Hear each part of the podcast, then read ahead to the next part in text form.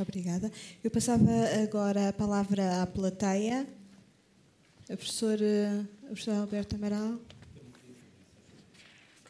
Ah, está aqui este senhor primeiro. Sim, sim. Não, não, não, aqui, na pontinha. É? Ah, então pronto.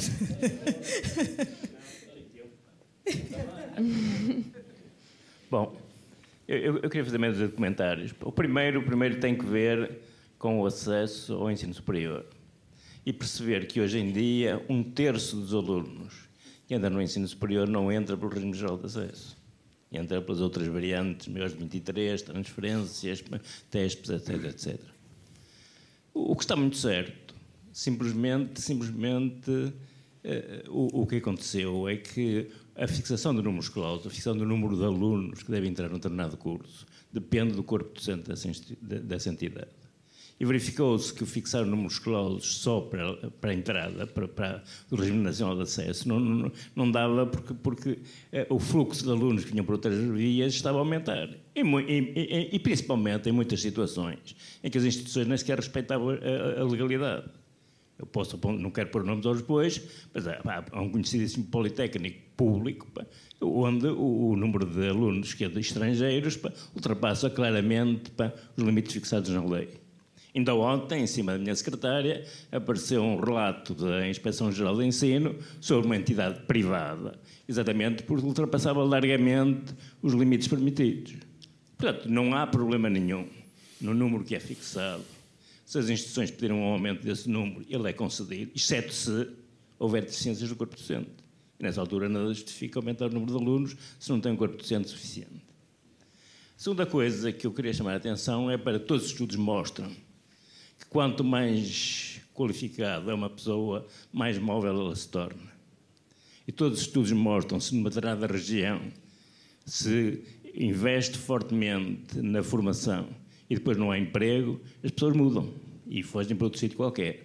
Ou casaram com uma amigas local, pá, e talvez seja um, um, fator de atração, mas fora isso, pá, se não vão para, para, Braga, vão para o Porto, vão para a Alemanha, vão para a França, vão para sítio qualquer. Portanto, mexer só no número, sem mexer no resto, ou seja, no desenvolvimento económico, e mexer também nos serviços públicos, porque infelizmente não foram muitos anos, foram nos quatro anos anteriores, nos anos da Troika, em que se cortou a Corte de Direito nos serviços públicos do interior do país. Acho que só o Politécnico é que resistiu. Só o ensino superior é que resistiu. De resto, desde escolas, hospitais, uh, quartéis, etc., foi um, um ver-se vias. E, portanto, não queiram que as pessoas depois vão para lá se não têm emprego qualificado. A questão do, dos estrangeiros, também é preciso ver que tipo de estrangeiros é que nós estamos cá a meter. Porque, em boa verdade, eh, nós temos um problema, de uma maneira geral, ensinamos só em português. São muito limitados os casos em que se faz ensino numa língua que seja de caráter mais universal, como o inglês.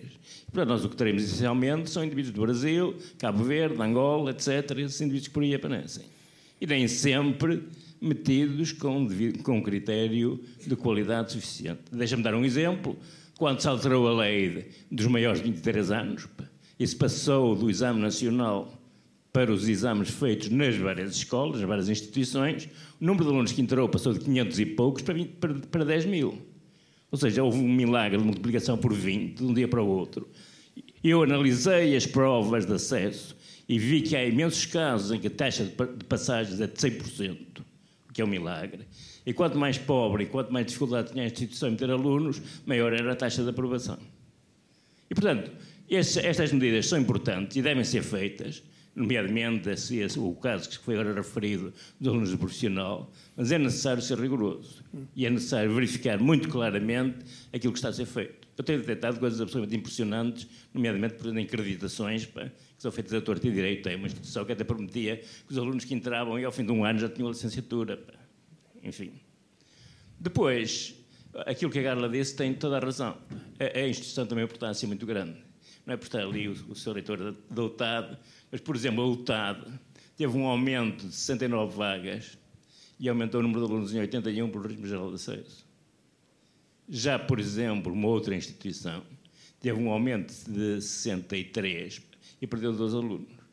Portanto, muito depende não, não do aumento de vagas, mas também do critério com que depois as instituições distribuem essas vagas. E isto é que é fundamental. Finalmente, se nós olharmos para a situação de Lisboa e Porto, nós vemos que no caso de Lisboa, o privado representa 30%. No caso do Porto, representa 44%. Por que esta diferença? Hoje, uma família do Porto tem sérias dificuldades em ter os, os, os seus alunos, ou os seus filhos, numa instituição do Porto, porque as notas de entrada da Universidade, na Universidade do Porto começam a ser proibitivas. não, fazia, não faz sentido nenhum fazer cortes idênticos em Lisboa e no Porto. Pelo contrário, se calhar deviam aumentar as vagas no Porto, talvez diminuí-las em Lisboa. Uh, Deixem-me dizer ainda, uma, só, mais uma nota. E, e, e, nem em todos os casos, nem em todos os casos era necessário ter havido os cortes. Por exemplo, no caso do Politécnico de Lisboa, em que cortaram 120 vagas, mas perdeu 437 alunos. Mas não precisavam fazer corte nenhum, os alunos não, não apareciam não. lá. É, ali.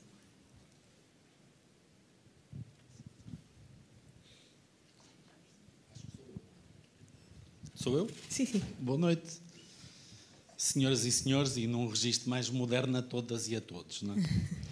Eh, eu estou aqui. Desculpe, quer numa... identificar-se, por favor. Eh, já ia identificar-me. Eu chamo José Manuel Silva e estou aqui em representação da APESP, com um objetivo muito claro que é eh, deixar aqui o nosso protesto relativamente ao facto de não ter sido convidado para este debate oficialmente, pelo menos ninguém ligado à direção da APESP. A APESP representa cerca de 17% do total do ensino superior em Portugal e, portanto, entendemos num, num debate desta natureza, ainda por cima, quando há a suspeição de que o, no Porto os privados, nos quais eu me incluo, uh, ganharam alunos que vieram do, do estatal, acho que fazia todo o sentido que houvesse aqui alguém a representar. Eu estou aqui na plateia, não fui especificamente nem ninguém da APES, foi convidado para estar aqui no debate, como aliás se vê.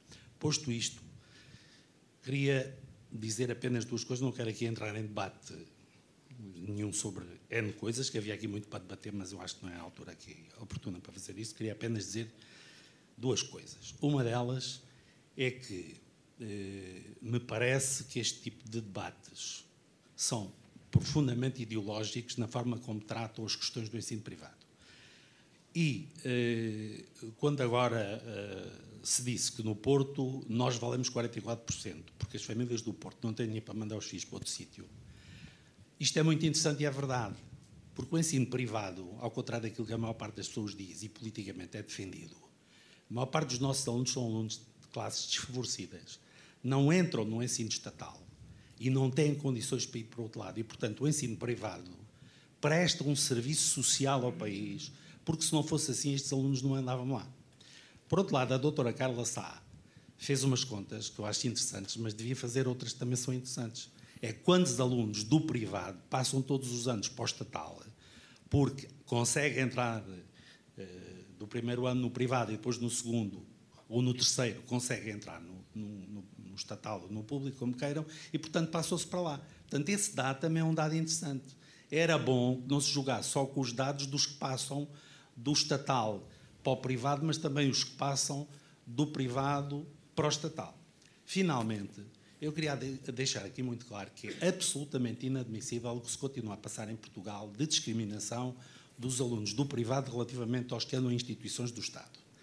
Porque os alunos que andam em instituições do Estado vêm de famílias que pagam impostos e os outros também pagam. Os nossos alunos pagam os impostos para os outros andarem no Estado e pagam as propinas para andarem no privado. E depois são discriminados, nomeadamente em certos cursos onde têm de fazer estágios. O senhor professor uh, indicou aí a enfermagem, eu sou de uma escola de saúde e, portanto, vivo isso todos os dias. Os nossos alunos são duplamente discriminados para andarem nos hospitais públicos a fazer os estágios que não podem fazer noutro sítio. E, portanto, esta questão é uma questão mais vasta do que apenas discutir meia dúzia de vagas, porque, no fundo, os números que aqui foram apresentados até são relativamente ridículos, são 53 alunos ou 100 e tal alunos. Eu vim do Politécnico Público, era o de Leiria, nós tínhamos 12 mil alunos, que diferença é que faz 50 alunos a mais ou menos? Isso é completamente irrelevante. Faz na minha escola agora, que é uma escola pequena. Agora, num grande politécnico ou, ou numa grande universidade, o que é que contar mais ou menos 50 alunos? Isso é peanuts, desculpa a expressão. Os gastos que, que, existem numa universidade dessas ou num politécnico, nos, nos, na gestão, eu fiz essas contas há uns anos, é brutal comparativamente com estas coisas que não têm expressão nenhuma na gestão cotidiana das instituições. Por outro lado, eu acho que este debate é muito interessante, mas eu vim cá sobretudo para discutir esta questão: é equilíbrio ou não é equilíbrio? Parece que há desequilíbrio. Eh, ou, ou melhor, esta medida administrativa não resolveu coisa nenhuma. Isto vem na linha daquilo que é o. Quer dizer, nós falamos aqui de imensas coisas, já se equacionou aqui a política regional, mas ninguém diz que o sistema de acesso ao ensino superior é caduco, devia ser alterado e que muitas das coisas que provocam o mau funcionamento das instituições têm a ver com hábitos que vêm de há décadas e que não são mudados. E, portanto, toda a gente sabe, se nós continuarmos a agir da mesma maneira, os resultados vão ser seguramente sempre os mesmos. Finalmente, o país sabe, e toda a gente que aqui está nesta sala sabe, nós não temos alunos para as instituições todas. Em Portugal não há alunos que cheguem no futuro para todas as instituições e, portanto, é preciso ir buscá-los lá fora. E, portanto, se começarmos a pôr questões que os que vêm de Angola não prestam, os que vêm de Cabo Verde não servem, os que vêm do Brasil não são bons, não sei onde é que a gente os vai buscar. Ou passamos todos a lecionar em inglês e abandonamos o português, ou então não temos alunos. Porque essa questão da entrada é que tem que selecionar os alunos. Queridos colegas, os alunos selecionam-se ao longo do percurso em que eles estão nas instituições. Aí é que é feita a seleção, não é à entrada à entrada, os alunos podem entrar de uma forma mais flexível. Aliás, eu até me rio quando vejo estas questões do profissional, que eu tive anos e anos ligado ao profissional. Há montes de alunos no profissional bem melhores do que aqueles que existem no ensino clássico e depois não conseguem entrar porque as regras são diferentes. E, portanto, como Muito são obrigada. diferentes, muito não obrigada. podem entrar. Passava Muito obrigado. ali a palavra à, àquele professor e depois, no fim... Ah, a professora já tem o microfone, então pode... Mas está a ver, pode, deu-me- pode. já me cortou a palavra, mas esses senhores são do, do Mas- estatal, tiveram aí uma hora a falar, uma hora e meia, peço desculpa. Eu, vou, eu vou- olhei para ali e temos 10 minutos. E temos 10 portanto, eu vou minutos. ser muito focada.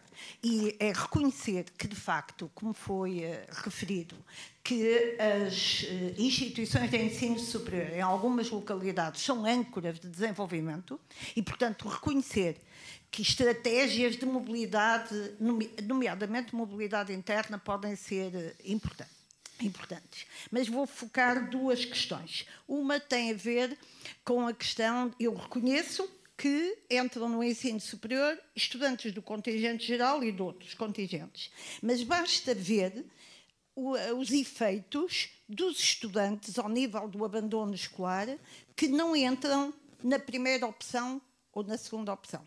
Basta ver os efeitos, não é? E, portanto, entram, mas não concluem. E, portanto, por outro lado, a Carla Sá eh, argumentou excelentemente bem, na minha perspectiva, é, é, a importância das instituições de ensino superior definirem estratégias e concretizarem estratégias de atratividade dos estudantes fundadas na qualidade. E, de facto, o que acontece é eh, o que se vê, e eh, o professor Alberto Amaral já disse, e no seu caso, realmente como é que um curso de pós-graduação que pretende que os estudantes sejam envolvidos em comunidades de investigação, com 10 docentes, pode orientar 50 estudantes ou todos os estudantes que as instituições de captação de estudantes no estrangeiro os obrigam a ter. Isto é, e isto é muito importante na minha ótica, nós pensarmos, nomeadamente pela representação social que passarão a ter as instituições de ensino superior em alguns países, nomeadamente os países da CPLP. Não é por acaso que a CAPES já faz exigências aos estudantes que cá venham. E, portanto, de facto, os argumentos que foram utilizados para que hum, a qualidade não pode ser desligada da, da, eh, captação de, de, eh, estudantes. E, portanto, eh, eu gastei mais, dois, mais do que dois minutos e meio. Obrigada, professor.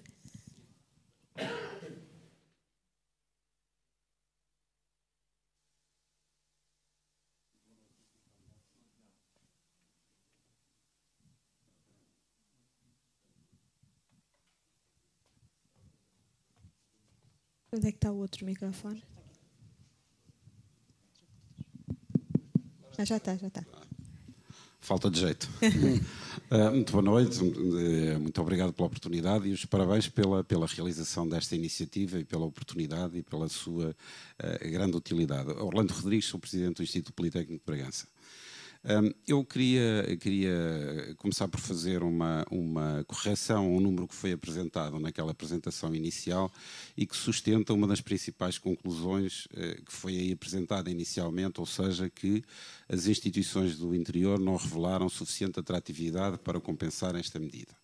E, portanto, na verdade, foi apresentado em um número relativo às colocações na primeira fase de, de, de acesso do concurso nacional, eh, de acesso que eh, o Instituto Politécnico de Bragança tinha reduzido 43 eh, alunos, salvo erro. O Instituto Politécnico de Bragança, na primeira fase de colocação, não reduziu, aumentou 63 colocados e 48 matriculados na primeira fase de colocação do, do, do acesso, do, na primeira fase do concurso nacional de acesso. Na primeira fase, nas três fases a questão foi diferente, mas as três fases é uma análise diferente daquela que aí foi feita. E, na verdade, se olharmos para os aumentos que tivemos, Portanto, se olharmos para os aumentos que tivemos, esses aumentos estão muito correlacionados com as diminuições que optaram por fazer o Instituto Politécnico do Porto e a Universidade do Porto. A percentagem de aumento que tivemos foi superior à redução. Portanto, houve claramente um impacto direto na primeira fase do concurso nacional de acesso. Repito, nas três a questão é diferente, que esteve correlacionado com, com, com, com essa, com essa medida.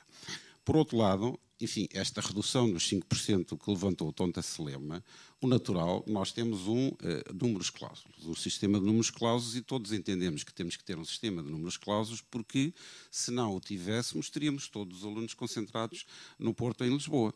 Por alguma razão é. Não é claramente, eh, e, e eu gostava de contrariar essa ideia, porque as instituições, as outras instituições são desprovidas de qualidade. Porque nenhum indicador uh, uh, faz essa correlação. Uh, e, portanto, uh, uh, a diminuição de candidatos foi de cerca de 6%. Portanto, se aplicássemos uma redução igual para todos, então todos devíamos ter reduzir 6%. Portanto, o que aconteceu às instituições de Lisboa e Porto, uma redução de 5%, foi ainda inferior à redução global do número de candidatos. Obviamente que a medida tem que ser afinada, tem que haver eh, correções, tem que haver ajustes, tem que haver, mas claramente num cenário de diminuição e como vimos essa diminuição vai continuar a existir no futuro, essa, eh, se, essa, se esse ajuste não existir, a, a, muito breve prazo deixamos de ter números cláusulos porque a, eh, o número de candidatos aumenta para as vagas que temos. Portanto, as vagas deveriam ser ajustadas automaticamente à evolução demográfica. Isso parece-me um, uh, parece, parece evidente. Um, por outro lado, enfim, também gostava de contrariar esta ideia de que, enfim, tudo isto depende de as instituições adotarem estratégias de qualidade para se diferenciarem, etc. No nosso caso, estamos, como o Pedro Dominguinhos disse, e agradeço essa referência, estamos em 32 posição naquela área que escolhemos como uma área importante de especialização no, no, no, no, ranking mundial de Xangai, tão perseguido pelas universidades, estamos na posição 342 a, a nível mundial em termos científicos, na sétima posição uh, entre as instituições portuguesas no ranking de CIMAGO, que tem a ver com questões científicas. portanto, claramente temos, temos feito esse, esse esforço de nos afirmar pela qualidade e de nos diferenciarmos. E tanto assim é que temos compensado essa uh, falta de uh, alunos nos, no concurso nacional de acesso pela uh, atração de alunos internacionais. Este ano aumentámos o nosso número de alunos em cerca de 800 alunos, 70 nacionalidades diferentes, um pouco todo o mundo, várias formações lecionadas em inglês. Obviamente, tem, tem de abreviar. Tenho que abreviar. Obviamente que esta, esta, as, as instituições não estão colocadas com, com, com, com as mesmas, com, com os mesmos uh, uh, trunfos e com, com, com, as mesmas condições. Veja-se esta medida técnica que já foi aqui focada pelo Pedro Mendeguinhos e pelo professor uh, Alberto Amaral relativamente à, à, à, à forma como são calculadas as vagas. Eh, essa redução de vagas pela modificação dessa questão muito técnica acaba por prejudicar só as instituições do interior, porque nós temos os concursos especiais indexados às vagas do Concurso Nacional de Acesso, as instituições do litoral enchem as vagas com o Concurso Nacional de Acesso e, portanto, não tem essa redução que acaba por nos afetar. Uh, Repare-se, por exemplo, na questão do orçamento, houve uma, na, na questão do, do, do, da, da, redução das propinas e compensação pelo orçamento. Houve uma redução das propinas, as instituições do interior tinham como estratégia de atração, com esforço na sua capacidade de diminuição da sua capacidade de investimento, menores propinas, elas não vão ser compensadas, as outras vão ser compensadas pelo Orçamento de Estado e, portanto, ficamos estruturalmente subfinanciadas uh, uh, face às outras instituições. Portanto, estas questões estruturais afetam. Obrigada. Obviamente que podem dizer já está quase o tempo a acabar e ainda temos que conversar aqui, está bem? Obrigada